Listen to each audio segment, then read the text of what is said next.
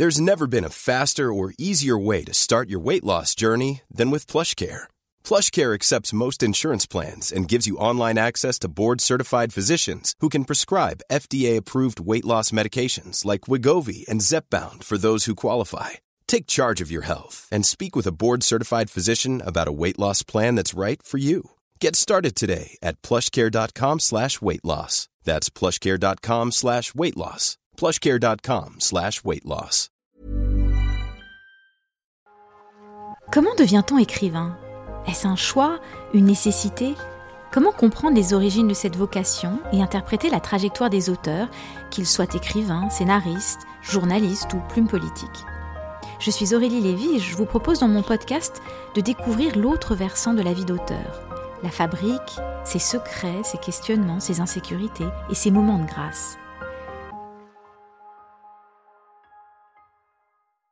Bonsoir Alain Mabancou. Bonsoir. Quel plaisir de te voir et merci d'avoir accepté mon invitation. Merci beaucoup. Nous sommes au Centre Pompidou pour le festival Extra, orchestré par Jean-Max Collard, qui inaugure la rentrée littéraire 2022. Et, et, je te remercie du fond du cœur d'avoir accepté d'être mon tout premier invité Mhm. dans l'émission Écrire. J'ai un peu le trac. Non. Il y a- on est dans une sorte de grotte ici. Bah ouais, décris, un décris à nos auditeurs où nous nous trouvons. Les auditeurs peuvent sentir que, avec l'écho qui se fait ici, c'est une atmosphère d'intimité, une sorte de grotte, une sorte de caverne d'Ali Une sorte d'antre une sorte d'antre. propice à la confession. Et même euh, dans la confession la plus absolue, et je pense que le trac lui-même va être mangé par l'écho de ce qu'on va dire. Donc, euh, Ah, t'es Yeah. trop sympa.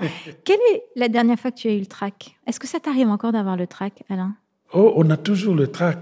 Je vais dire que je ne sais pas si c'était euh, Josiane Balasco qui me raconte toujours euh, sa fameuse euh, histoire qu'on raconte souvent dans les cours de dramaturgie, Hmm. où les jeunes comédiens ou les comédiennes arrivaient qui disaient toujours non, mais moi j'ai pas le trac, tout ça là. Hmm. Et on leur répondait toujours ne vous en faites pas, ça viendra avec du talent. Donc euh, le trac, il est toujours permanent. Moi j'ai vu euh, justement Balasco lire mon texte Vert cassé au théâtre de Toulouse. On était dans la loge. Je vénère Josiane Balasco. C'est l'une des plus grandes actrices euh, françaises et je l'ai vue avoir pratiquement des sueurs froides avant d'entrer parce qu'il a dit il y a du monde. Mais j'ai dit mais Josiane Balasco ne peut pas avoir du trac. Et là, elle avait le trac. Donc, on a tous le trac, mais c'est comment le vaincre? Pour, il faut, euh, il faut peut-être euh, savoir comment l'avaler, comment faire de sorte que les gens ne sentent pas que vous êtes euh, dans le trac. Écoute, généralement, tu vois, le dire atténue un petit peu la chose déjà. Ça, ça... Oui, oui, mais les gens aiment aussi qu'on soit naturel. Je veux dire que on n'a pas non plus besoin de, de quelqu'un qui n'exprime pas des vrais sentiments. Moi, j'ai du plaisir à écouter ceux qui hésitent en parlant. J'ai du plaisir à écouter ceux qui euh, peuvent prendre le temps, qui peut-être souffrent du bégaiement. Mais ces silences, ces recherches de mots sont essentielles parce que c'est leur euh, personnalité. Au lieu d'avoir quelqu'un qui est plutôt euh, euh, rodé, comme un métronome, vous appuyez un bouton et puis c'est parti. Donc le tract, le il est toujours là. Peut-être que la seule façon de l'éviter, c'est de, de ne pas se dire qu'on est en train de faire un, exercice, un exercice, qu'on sera jugé. Et surtout, le juge le plus impitoyable, c'est soi-même. Ceux qui ont le tract qui n'arrivent pas à arrêter sont des gens qui se contrôlent à chaque phrase, qui se jugent. Non seulement ils se jugent mal, eh ben, ils pensent que le public est d'accord avec leur jugement euh, le plus impitoyable. Bah, tiens, en parlant de jugement, qu'est-ce Oui. que tu penses de ton dernier livre? je ne sais pas, je n'ai pas fini de la coucher, même s'il est déjà sorti. Vous savez, quand on a sorti un livre, euh, on continue à le promouvoir. Qui s'appelle Le dernier des allongés, qui paraît aux éditions du Seuil. Oui. Bon, alors, euh, comment tu le juges? Non, mais moi, je préfère ne pas ne pas juger ce que j'ai écrit, parce que ça, c'est de l'ordre du lecteur. Même celui qui a la plus grosse coquetterie ne passera pas à, faire de l'analyse. Quoique j'ai connu des écrivains qui savaient juger leur œuvre. Quand on a commencé à écrire, on avait un écrivain comme ça qui m'amenait chez lui et m'ouvrait la page et disait, voilà, je vais te lire qu'est-ce que le style. Et il ouvrait les premières phrases de son livre et il commençait à les lire. Et puis il frappait sur la page, dit c'est ça le style. Voilà. Mais c'est l'un des plus grands écrivains euh, congolais. Voilà. Tu sais, on a, on a, commencé à parler, je t'ai même pas présenté. Comment te présenter, Alain, d'ailleurs? Tu es écrivain, poète, essayiste, auteur de documentaires, notamment Être noir en France, qui a été diffusé l'an passé sur France 2. Tu es le directeur artistique du Festival des littératures Atlantide à Nantes, auquel j'ai eu la chance de participer en tant qu'auteur. Tu fais partie aussi du jury du Booker Prize depuis peu. Tu enseignes la littérature francophone à UCLA, tu participes à des workshops sur le continent africain, tu publies ces jeunes talents, c'est important de le dire. Tu es aussi producteur de musique. Bref, comment fais-tu pour tout mener de front et être tiré à quatre épingles? Parce que tu ne mènes pas juste les choses de front, tu es aussi super sapé. Heureusement, d'aller à la radio ou en podcast, on ne voit pas ce que. Ça se trouve, je suis venu en sandales. Hein, non, non, non, es Mais, d'ailleurs, on ne voit pas non plus que tu es, assez. Euh, tu es en forme physique olympique. Hein. Ah bon? Ah bah oui. Ben, tu fais du sport, tu fais du sport. C'est important quand même arriver à un certain point, l'équilibre de l'esprit doit s'apparier à l'équilibre du corps. Euh, les gens ont tendance, à, partir de 40, 45 ans, de s'abandonner au verdict du temps en se disant de toute façon, je suis vers la pente descendante. Non, c'est le contraire qu'il faut faire. C'est-à-dire que nous avons toutes les capacités de garder notre vigueur par le biais de la nourriture que nous mangeons, par le biais du sport que nous faisons, par le biais des voyages, la découverte, par le biais de la bonne vie. C'est ça qui donne la longévité et la bonne humeur. Mais si vous faites la collection des mauvaises idées, si vous êtes euh, une sorte de greffier de tous les malheurs du monde que vous portez sur votre dos, eh bien, ça se sentira sur votre expression. À quel moment tu as compris ça dans ta vie? Qu'est-ce qui t'a fait comprendre ça? Je pense que beaucoup plus euh, vers la quarantaine. Vers la quarantaine, je me suis posé la question, mais pourquoi les gens vont toujours penser qu'à 40 ans, c'est la, la, pente? J'ai dit non. Et puis moi, j'ai beaucoup regardé les athlètes qui, ont, qui sont allés dans la longueur aux États-Unis. Dans le football américain, vous avez Tom Brady qui continue à jouer à l'âge de 40 ans et qui continue à gagner euh, des trophées. En basket, vous avez LeBron James qui a 37 ans, qui est toujours parmi les top 5 des basketteurs et qui peut sauter très haut. Et, puis vous avez d'autres euh, qui, à 27, à 27 ans, ils étaient déjà lessivés. Et quand vous regardez les conditions de leur déchéance, c'est que eh ben, ils aimaient beaucoup les hamburgers, ils mangeaient euh, du n'importe quoi, euh, voilà, ils faisaient pas l'exercice, etc., etc. La vieillesse est une expression si était et même une humeur. Le vieux qui est toujours heureux ne sera jamais vieux, puisque le sourire, la bonne humeur rajeunit forcément n'importe qui. Mais par contre, le visage fermé, l'absence de générosité faciale fait que tout se dégrade à une vitesse vertigineuse. De la générosité, Dieu sait que tu en as. D'ailleurs, tu mentionnais les États-Unis et parmi mes questions, justement, il y avait qu'est-ce que les États-Unis t'ont appris? À gérer ton image, par exemple? Non, parce que un Congolais n'a pas besoin qu'on gère son image. Mais toi, tu la gères particulièrement bien parce que j'ai vraiment j'ai envie qu'on le mentionne parce que euh, c'est assez tabou en fait dans le milieu littéraire. Mhm. Euh, et tu as quand même, Alain, plus de 250 000 followers sur les réseaux sociaux, Facebook, mhm. Twitter, mhm. Instagram, etc. Euh, tu es même sur TikTok. Euh, et c'est un outil dont tu, euh, dont tu profites et, tu le fais sans, sans inhibition, euh, bien volontiers. D'ailleurs, tu, tu, enfin, plus de 250 000 personnes, c'est plus que le lectorat du monde. Mhm. Donc ça t'octroie un certain pouvoir. Comment tu... C'est aux États-Unis que tu as appris à, utiliser tous ces, tous ces médias, à, à, en faire un, un, un, atout plutôt que... que qu'elle est dénigrée comme, comme beaucoup d'ailleurs dans le milieu littéraire? Non, c'est peut-être le fait que je suis toujours resté en contact avec les jeunes. C'est-à-dire que dans la mesure où je n'ai jamais fait des barrières d'âge ou quoi, je m'inspire aussi bien des, des, anciens que des jeunes. Donc les technologies qu'utilisent les jeunes, ben, je n'hésite pas à être l'élève qui apprend. Et donc, euh, quand je vois, les Américains ne sont pas forcément ceux qui m'ont appris à, à, travailler sur les réseaux sociaux. Les réseaux sociaux, c'est qu'est-ce que vous voulez exprimer.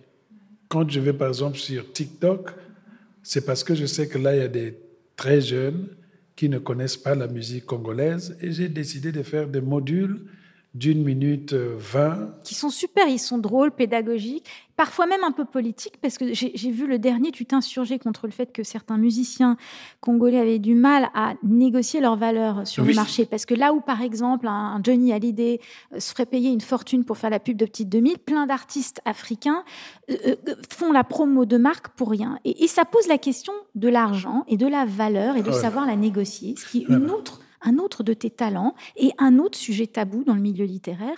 Qui t'a appris à négocier comme ça ta valeur Je suis juriste, j'ai fait des études de droit, j'ai étudié les droits de la propriété intellectuelle. Euh, et euh, c'est pour ça que j'ai le devoir d'informer aussi la jeunesse africaine en particulier. Et pour les joindre, ils sont plus dans TikTok. Moi, j'ai appris le TikTok il n'y a même pas un mois, là, donc il n'y a pas longtemps. On m'a appris, ah, vous faites ça, vous faites ça, vous faites ça. J'ai dit, OK. C'était tes étudiants à UCLA qui t'ont appris à faire ça? Non, parce que je ne sais pas, j'étais euh, j'étais en train de regarder euh, une vidéo ouais. et il y a une fille qui était en train de dénigrer la musique du Congo en disant que qu'est-ce que vous n'avez, vous n'avez rien, etc., etc. Et là, je me suis dit, la pauvre fille n'a pas tort, c'est que elle n'a pas d'éléments pour fonder son jugement. Parce que la musique congolaise, on la raconte jamais. J'ai regardé dans tous les réseaux, nulle part. Alors je me suis donné le pari, en 90 secondes, donc 1 minute 30, je ferai comme la musique congolaise pour les nuls sur n'importe quel sujet.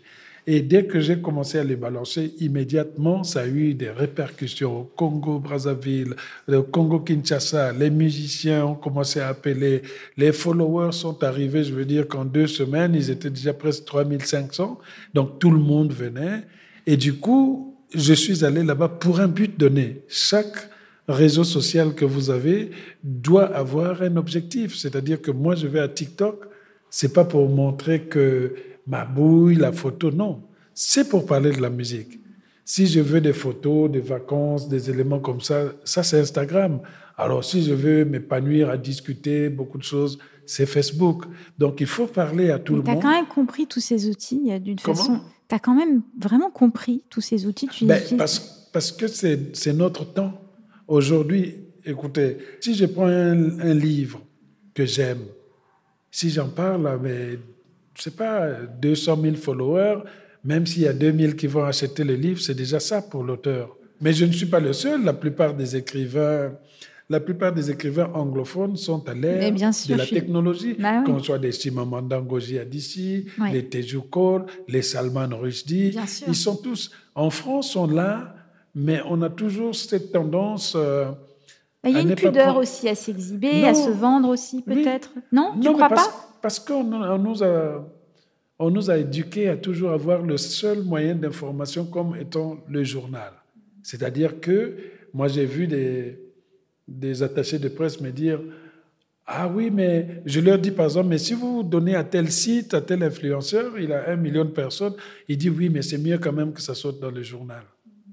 Un journal qui va être lu par 30 000 personnes et un poste qui va être lu par un million de personnes, vous incitez des gens qui ne devaient pas lire à lire. Hmm. Alors, tous ces millions de followers, ça, ça m'évoque aussi la question de la notoriété, de la reconnaissance. Qu'est-ce que ça a changé dans ta vie d'avoir de la reconnaissance? Je n'ai pas cherché la reconnaissance. Non, mais qu'est-ce que ça a changé d'en avoir? Ben, ça donne. C'est quand même important pour un artiste. Il en faut un peu. C'est vital quand même. On n'écrit pas pour personne non plus. ben, Disons que publier, c'est déjà mettre quelque chose dans le public. Je ne connais pas d'écrivains qui mettent quelque chose dans le public et qui écrivent sur les livres. N'achetez surtout pas parce que je ne veux pas que, hein, je veux pas être, euh, je veux pas vendre mon livre. Si vous voulez pas vendre vos livres, ne les écrivez pas. Donc, tout écrivain qui accepte de publier est déjà dans l'acte de l'exhibition. La différence que je dis, c'est toujours ça. La différence euh, entre l'écrivain et la stripteaseuse, c'est que la stripteaseuse a le courage de se dévêtir et de montrer directement sa nudité, mais l'écrivain fait semblant de, de, la recouvrir par des mots, etc., etc. Donc, on ne recherche pas la reconnaissance. Ça, c'est le succès et la reconnaissance, c'est pas la même chose. Oui, non, moi je te parle de reconnaissance. Qu'est-ce que qu'est-ce qu'être reconnu en tant qu'écrivain a changé dans ta vie d'écrivain? Parce que ce c'est pas rien en fait. Ça consolide, ça consolide que vous faites partie de la famille des écrivains. Mhm. Tant qu'on vous a pas légitimé dans votre milieu, dans votre confrérie, dans votre sorte de groupe, vous restez toujours à part. Et quand ça c'était arrivé quand ce moment? Il y a eu un moment spécifique où tu es justement, euh, tu t'es senti légitimé en tant qu'écrivain? Je pense que pour nous autres qui venons d'Afrique, il y a, une double, il y a un double degré de légitimation. Ouais. C'est intéressant ça. On est écrivain africain, c'est-à-dire on a un public de notre continent, de notre pays d'origine. Le fait d'avoir publié des rentrées dans la littérature africaine, dans laquelle nous ne sommes pas forcément très nombreux, ouais. Il y a une reconnaissance déjà nationale continentale qui n'a rien à voir avec la reconnaissance parisienne qui passe par des canaux que nous connaissons, de légitimation, les journaux littéraires, les prix littéraires, les mhm. émissions, la reconnaissance, le nombre de fois les dîners, par les dîners, etc. Donc il y a une légitimation qui passe par là, mais tout de suite aussi on sent qu'elle ne suffit pas puisqu'il faut passer au cap supérieur. Et le, le cap supérieur, c'est de se confronter à l'émulation avec les autres écrivains d'expression française. Vous ne pouvez pas être le champion du monde si vous vous battez contre les Congolais. Le champion du monde, c'est celui qui va battre euh, à la fois le Colombien, puis le lendemain, il bat le Japonais, puis il revient pour aller battre l'Américain, pour en finir avec un Français. Donc là, déjà, ça fait... Intéressant que tu utilises la métaphore de, du, du duel, quelque part. Ben, c'est à la fin, ça se résout à ça les gens ont toujours tendance à installer une certaine compétition parce qu'on estime que nous sommes toujours dans le monde de l'expression, peut-être de la culture sous sa forme de la marchandise. Et c'est ça le paradoxe même de nous autres les écrivains. Nous faisons quelque chose qui est noble, mais qui malheureusement dépend aussi pour beaucoup des lois du marché il y a des écrivains de grand talent qui n'arrivent pas à être présents parce que ben, certains éditeurs ne veulent pas les publier, ne veulent plus les publier parce que sur le plan du marché, il n'y a pas de public. Et ça, c'est le plus triste parce que l'œuvre d'un écrivain ne devait pas se mesurer, ne devrait pas se mesurer par le nombre d'exemplaires vendus, mais par l'originalité de son univers et ce qu'il apporte dans l'histoire de la littérature. Comment fais-tu pour tout mener de front? Et d'ailleurs, quand écris-tu euh, en faisant toutes ces choses? Est-ce qu'il y a un moment de la journée Est-ce que tu as un rituel? Non, je n'ai pas, pas d'emploi du temps spécifique. Lorsque je suis aux États-Unis, j'ai plus de temps. En France, je n'en ai pas puisque je dois courir à gauche et à droite, euh, aller à gauche euh, faire des émissions, à droite euh, discuter avec tous les amis. Donc, on n'a pas forcément le temps. Quand on rentre, il est minuit, deux heures du matin, on dort. Mais une fois que je suis aux États-Unis, j'ai toute ma journée entière. J'ai j'enseigne deux heures et le reste, j'ai fait que remplir mes projets. Quand tu, quand tu enseignes à, à UCLA, à Royce Hall, où j'ai moi-même étudié la littérature anglo-saxonne, quelle est la grande différence entre l'enseignement de la littérature euh, francophone euh, aux États-Unis et, en France, justement? Ben, Aux États-Unis, c'est répandu, la littérature dans la plupart des, universités. Et en France, l'enseignement de la littérature francophone patine encore, elle n'est pas générale je ne sais pas, peut-être des questions d'histoire, de la colonisation, etc. La seule différence, c'est que aux États-Unis, c'est une discipline à part entière. Aux États-Unis, c'est un vivier pour les étudiants qui veulent s'est lancé dans la littérature francophone et euh, la différence d'enseignement, c'est la même chose. Ce sont aussi les moyens. On fait voyager les étudiants, mais bon, d'un autre côté aussi, les études sont payantes aux États-Unis. Chaque système a son défaut et son, son Mais dans la façon dont on aborde la littérature, tu sens une différence majeure ou t'as pas tu, tu, comprends ce que je veux dire? Mais la façon, c'est nous qui l'imprimons en général, puisque nous venons de l'école française, quoi que l'on soit. Tous les grands professeurs des États-Unis qui enseignent en français ou qui enseignent la littérature française viennent en général de la France. Ils ont été formés à l'école française. Par voie de conséquence, leur manière d'enseigner est teintée un peu de l'esprit français. Mais ça prend aussi le côté un peu décontracté de l'américain. C'est-à-dire qu'on n'enseigne plus en costume cravate, mais on peut enseigner en jean et basket. On est plus proche des étudiants on ne crée pas une certaine barrière, on ne met pas un grand fleuve entre les, les élèves et le professeur, et puis il y a une sorte d'exigence de, travail vis-à-vis des étudiants américains qui font que euh, ils ont tous les moyens pour euh, aller jusqu'au bout. Donc tu passes du temps aux États-Unis, tu es aussi très présent sur le continent africain, et mm. tu, aides aussi beaucoup les jeunes là-bas, tu promeus mm. beaucoup de jeunes artistes, etc. Ça te pèse parfois la responsabilité de, de défendre euh, tous ces jeunes? Non, parce que If you thought the only way to get a more defined jawline with natural-looking results was through surgery, think again. Juvederm Volux XC is a non-surgical injectable gel filler that improves moderate to severe loss of jawline definition and can help you achieve natural-looking results with little downtime. Even better, this improved definition lasts up to one year with optimal treatment. No maintenance required. Improve jawline definition for a smooth, sculpted look with Juvederm Volux XC. For important safety information and to find a licensed specialist, visit juvederm.com. That's J U V E D E R M.com. Not for people with severe allergic reactions, allergies to lidocaine, or the proteins used in Juvederm. Common side effects include injection site redness, swelling, pain, tenderness, firmness, lumps, bumps, bruising, discoloration, or itching. There's a risk of unintentional injection into a blood vessel, which can cause vision abnormalities, blindness, stroke, temporary scabs, or scarring. Talk to a licensed specialist to find out if it's right for you. Everyone knows therapy is great for solving problems, but getting therapy has its own problems too, like finding the right therapist, fitting into their schedule, and of course, the cost. Well, BetterHelp can solve those problems. It's totally online and built around your schedule. It's surprisingly affordable too. Connect with a credentialed therapist by phone, video, or online chat, all from the comfort of your home. Visit betterhelp.com to learn more and save 10% on your first month. That's BetterHelp, H E L P. C'est quand même une grosse responsabilité, c'est beaucoup de temps aussi, c'est un énorme investissement. Dans nos cultures africaines, c'est ouais. héréditaire. Il est dit que de même que tu as été aidé par les aînés, quand ça sera ton tour, tu dois exécuter la, le vœu testamentaire des autres. Donc, euh, aider fait partie de, du devoir que l'âge te donne de plus en plus. J'ai toujours des gens qui m'appellent grand frère alors qu'ils sont plus âgés que moi, mais ils, ils les disent, je comprends pourquoi. Je comprends parce qu'ils pensent que dès que vous avez peut-être un peu plus de visibilité, de pouvoir quelque part, eh bien, ils doivent s'effacer pour vous donner la plénitude de, cette, euh, de ce statut et afin que vous puissiez vraiment vous occuper de, tout le monde. Je ne l'ai jamais fait avec, euh, euh, peut-être fatigue ou exaspération.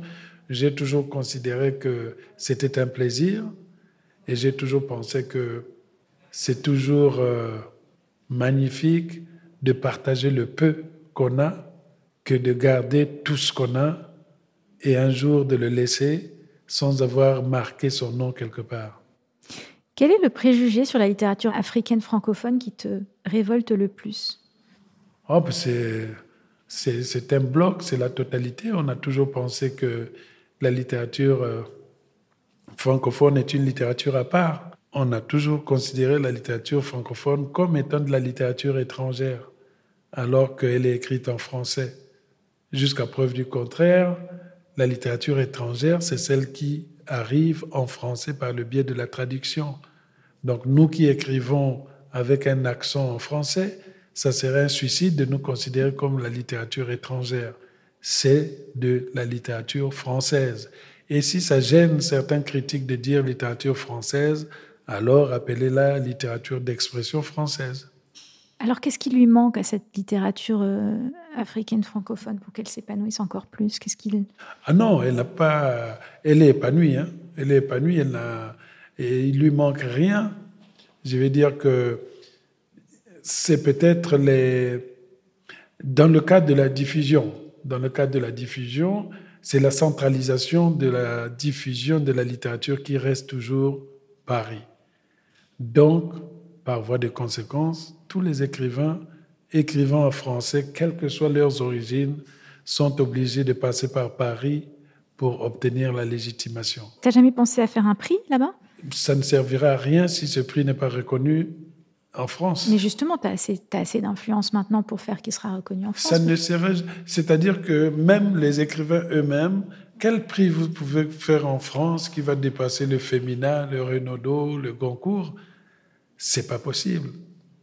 C'est pas possible parce que la centralisation est telle que vous pouvez pas créer un prix littéraire quand vous n'avez pas de maison d'édition. Oui, puis il faut aussi des, des gens qui achètent les livres. C'est-à-dire qu'il faut aussi les gens un qui lectorat. achètent les livres, un lectorat, les maisons d'édition, la presse littéraire. Sinon, ça sera un prix. Vous allez dire, vous faites un prix littéraire, mais donné par, aux livres qui sont publiés par les Français, les mêmes livres qui vont aller sur Goncourt et au Renaudot. C'est pas possible. Donc, l'histoire de faire un prix, les, Africains, beaucoup de présidents, ils ont le prix, hein, prix du président de la République, prix de ceci, c'est un million, il y a beaucoup d'argent. Mais les gens s'en foutent quand ils vont donner ça, Mm. c'est de la magouille. C'est-à-dire le président donne ça à son collègue, tiens, on te donne cela. Un prix littéraire, euh, regardez, même un écrivain suisse qui écrit en français, on ne le considère pas s'il ne vient pas publier en France. Belge, c'est la même chose. Québécois, c'est encore les Québécois, ils peuvent avoir leur succès là-bas si en France, euh, voilà. Donc, ce que tu es en train de dire, c'est qu'il lui faut ce qu'il faut aussi un peu à la France, c'est-à-dire une forme de décentralisation. C'est ça qui manque peut-être? Ben, c'est la structure littéraire qui a été euh, installée par euh, les anciennes puissances coloniales. Si vous êtes mozambiquais, mozambicain et que vous écrivez en portugais, si vous n'êtes pas reconnu en, Portu- à Portugal, c'est zéro. Les Gabriel Garcia Marquez, euh, voilà, ils écrivaient, ils étaient publiés en Espagne, et puis en Espagne, on publiait sur le champ. Moi, on publiait en Colombie. Moi, il y a certains de mes livres qui sont publiés en espagnol. On les publie d'abord en Espagne, puis on va les publier dans les pays comme l'Argentine ou le Mexique. Donc, il y a toujours deux systèmes de publication. Alors, revenons à tes livres, justement. En fait, je ne sais pas, mais à quel âge as-tu commencé à écrire? Oh, je pense que c'était c'est, c'est l'âge de l'adolescence, même peut-être même euh, des petits poèmes vers 15-16 ans. Tu as commencé par la poésie ou... Oui, j'ai commencé par la poésie, puis euh, je l'ai ensuite publié avant de commencer le roman. Le roman, il est venu un peu après, après que j'avais publié au moins cinq recueils de poèmes que personne n'avait lu. Hein. Il y avait avec moi quelques amis de, de l'école qui lisaient ça, voilà quoi. Et euh, j'appelais les amis. tu lisais à ta mère tes poèmes? Non, parce que quand j'ai commencé à écrire, elle était à publier, elle était déjà morte. C'est ça. hein Elle n'a jamais su que je suis devenu euh, un écrivain. Tu penses à elle quand tu écris? Ben, elle est toujours dans. dans Elle est dans tous tes livres, en tout cas. Voilà, donc c'est. Ça, on la sent. Voilà, c'est une façon, ouais. Ouais, mais d'ailleurs, si je puis me permettre une remarque peut-être un peu plus intime, euh, tu parles beaucoup de ta mère dans tous tes livres, mais tu ne parles jamais de ton père qui, qui vous a abandonné et, et ton père biologique qui vous a, a- abandonné. Est-ce que tu crois qu'un jour ce sera le sujet d'un roman? Parce que c'est un. Non, parce que je ne le connais pas. Je ne l'ai jamais vu. Justement, ce- ce- cette question, ce point d'interrogation, euh, cette, Ah, a- cet le abandon, qu'on le veuille ou Le non. point d'interrogation a toujours été là. Il est dans Demain j'aurai 20 ans. Il se retrouve dans Lumière de Pointe-Noire. Il est dans.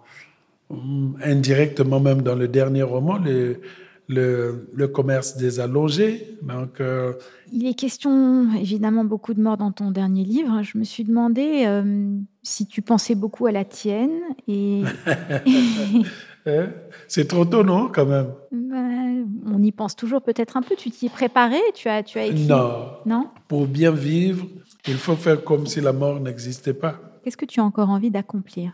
Ben, Par exemple, là, faire des émissions comme celle-là, discuter de la création, continuer à écrire les livres jusqu'au dernier souffle, puisqu'on est bon qu'à ça. Donc, comme dirait Samuel Beckett, donc à un écrivain, il n'y a pas de repos. Et tu aimerais qu'on se souvienne de toi comment? De ton œuvre? Ah bon? Ouais. Bah, je sais pas, que quelqu'un puisse dire il est venu sur Terre pour écrire vers cassé, peut-être, non? Non, mais moi je pense que la postérité, on ne sait pas ce qui sera Bien sûr qu'on ne sait pas, Alain, mais tu as compris ma question. Oui. Tu sais qu'on y pense aussi. On laisse derrière nous des œuvres, des œuvres sur, imprimées sur du papier. C'est pas anodin. Il y, a, il y a quand même au fond dans cet exercice, dans celui d'écrire, euh, la volonté aussi de laisser quelque chose. Mais, mais en fait, c'est un bloc parce que je, je me suis jamais sincèrement Poser la question? posé la question de me dire qu'est-ce que je vais laisser. Je fais confiance à ce que j'ai fait et à ce que les gens tireront dedans. Mais j'ai pas j'ai pas une idée précise. Je fais tellement de choses que peut-être même que je ne laisserai rien. Donc je sais pas, je sais pas parce que je touche un peu à tout. Euh, ça se trouve de moi on retiendra que le professeur qui a fait le collège de France, on ne sait jamais. Tu as quand même une, une grande énergie, une grande volonté, une grande Mhm. générosité. Tu vas bien, tu es quelqu'un qui va bien. Ta présence est très agréable. Tu Mhm. toujours. Tu as une présence extrêmement rassurante. Euh, tu es très disponible aux autres. Euh, J'imagine que tu as aussi tes moments plus difficiles, des moments de solitude ou des moments de questionnement, j'en sais rien. En tout cas, tu les caches bien. On a l'impression que tu as compris, tu as décidé de prendre la vie du bon côté. Est-ce que c'est du fait que tu as perdu ta mère jeune? Est-ce que quelque part les grands drames de ta vie sont arrivés jeunes et du coup, euh, et du coup, tu as décidé de- d'en profiter? Est-ce que, est que tu comprends le sens de ma question? Oui, je pense que c'est aussi le fait que les- à un certain niveau, si vous avez tout un monde qui compte sur vous, Hmm. vous n'avez pas le droit de montrer que d'un jour à l'autre, vous-même, vous pouvez être affecté par quelque chose. Mais je me pose la question parfois avec toi, parce que tu es, tout le temps, tu tiens bon tout le temps, et je me dis, il a forcément. Tu, tu montres rarement les failles. Tu as, quand même ce truc, Alain, d'être assez. Si vous allez à la guerre, vous êtes un général, si vous êtes en train de trembler, que vont faire les soldats? C'est ça la question. Quand un général va à la guerre, même s'il sait que ce combat, il va le perdre, mais il dit à ce soldat, on va, le, on va, on va gagner. Tu meurs dans la bataille avec le courage. Tu ne dois jamais fléchir. Et quand tu as des moments de faiblesse, tu le fais quand tu es tout seul. En parlant de questions, Oui. tu t'en coltines des interviews quand même depuis des années. Tu es un peu un. un- Ah, pas comme celle-ci. hein. Celle-là est originale, c'est- c'est c'est d'anthologie. Hein. Voilà. Mais euh, quelle est la question qu'on ne te pose pas et que tu aimerais qu'on te pose, à laquelle tu aimerais répondre en fait, que tu aimerais qu'on te pose? Ça fait quand même plus de, plus de 25 ans que je fais les interviews. Hein. Ouais. Donc, on m'a posé toutes sortes de questions Hmm. Mais il n'y en a pas une que, au fond. que j'aimerais qu'on me pose. Ouais. Ouf, c'est délicat. La seule chose que je, que je- qu'on me demande de résumer mon livre, qu'on me demande, euh, voilà, de, surtout ça, je n'aime pas trop. De quoi parle votre livre? De résumer, ça, c'est c'est tout. Est-ce que tu as un conseil à me donner justement pour mon émission puisque tu es le premier invité? Mais le conseil, c'est de rester authentique comme vous êtes. Ne cherchez pas à être journaliste professionnel, mais cherchez à être quelqu'un pour qui ceux et celles qui viennent en face de vous auraient ou auront le sentiment de discuter de quelque chose qui ne sera pas diffusé. Parce que le plus souvent, quand les gens prennent conscience que je fais une émission pour promouvoir mon livre, ça va être diffusé, ils ne sont plus les mêmes. Quand vous êtes dans, chez vous, vous sirotez quelque chose dans un canapé, là vous parlez des choses, vous savez que ça reste là. Et donc c'est peut-être cela. Gardez Tu sais, c'est ce que je souhaite le plus, que ce soit un, un lieu de conversation un peu libre aussi, informel, Ouais. où les choses se disent avec plus de fluidité et où on n'est justement pas dans la promo de, de l'objet, mais plus dans le partage en fait. De Mais la meilleure, la meilleure promo, c'est de ne jamais parler de ce qu'on est en train de vendre. Et ça, beaucoup de gens ne l'ont jamais su. Parce que celui qui vous écoute là, il n'est pas, il ne vit pas dans une caverne. Il sait bien que vous avez sorti un roman. Mais il se demande, mais pourquoi il n'en parle pas? Il y a un problème. J'ai fait une émission comme ça, France Inter, dans la librairie francophone. Je n'ai pas parlé de mon roman, les autres en ont parlé, les Yann Kefelec, tout le monde en parlait. Et à la fin, les gens sont venus, mais vous avez un problème, le journaliste là, il est contre vous, il ne veut pas faire la promotion. J'ai dit, mais vous voyez, ça a marché, puisque vous vous demandez pourquoi je n'ai pas parlé de mon livre. Tu es quand même un sacré marketeur, Alain. Non, c'est pas le marketeur, parce que ça met, au bout d'un moment, quand la parole s'est épuisée, bien sûr, il faut avoir la sagesse de se taire. Mais bien sûr, parce que, je te taquine. Euh, voilà, le livre, il est là. J'ai confiance parce que je sais qu'il y a des lecteurs qui sont là. Je n'ai pas obligé de leur battre le tam-tam tous les jours. Venez acheter mes patates avant qu'elles ne refroidissent. Les livres sont des, des, créations qui dépassent le cadre de la temporalité. Voyez un livre comme Vert cassé, ça fait 17 ans que je l'ai publié. Mais jusqu'alors, il continue à se vendre au moins plus de 5000 par an. 17 ans. Il y a 17 ans. Et pourtant, je n'en parle jamais. Comme ça, dans le silence, le lecteur dit à l'autre, ah, faut lire ça. Je viens dans les signatures. Quelqu'un me demande lequel de vos livres il faut commencer? Il y a toujours un lecteur. Là, celui-là, celui-là. Je ne discute pas de leur choix.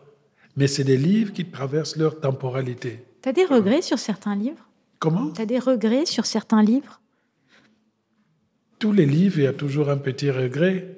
Mais ce qui rassure, c'est que le public vous efface ses regrets et il vous réconforte. Moi, je connais les failles de mes livres. Lesquelles sont-elles d'ailleurs? Ah non, ça c'est un secret de cuisine. Quand j'ai mal préparé ma nourriture et que j'ai mis trop de sel, si à table personne n'a dit qu'il y a trop de sel, je mettais.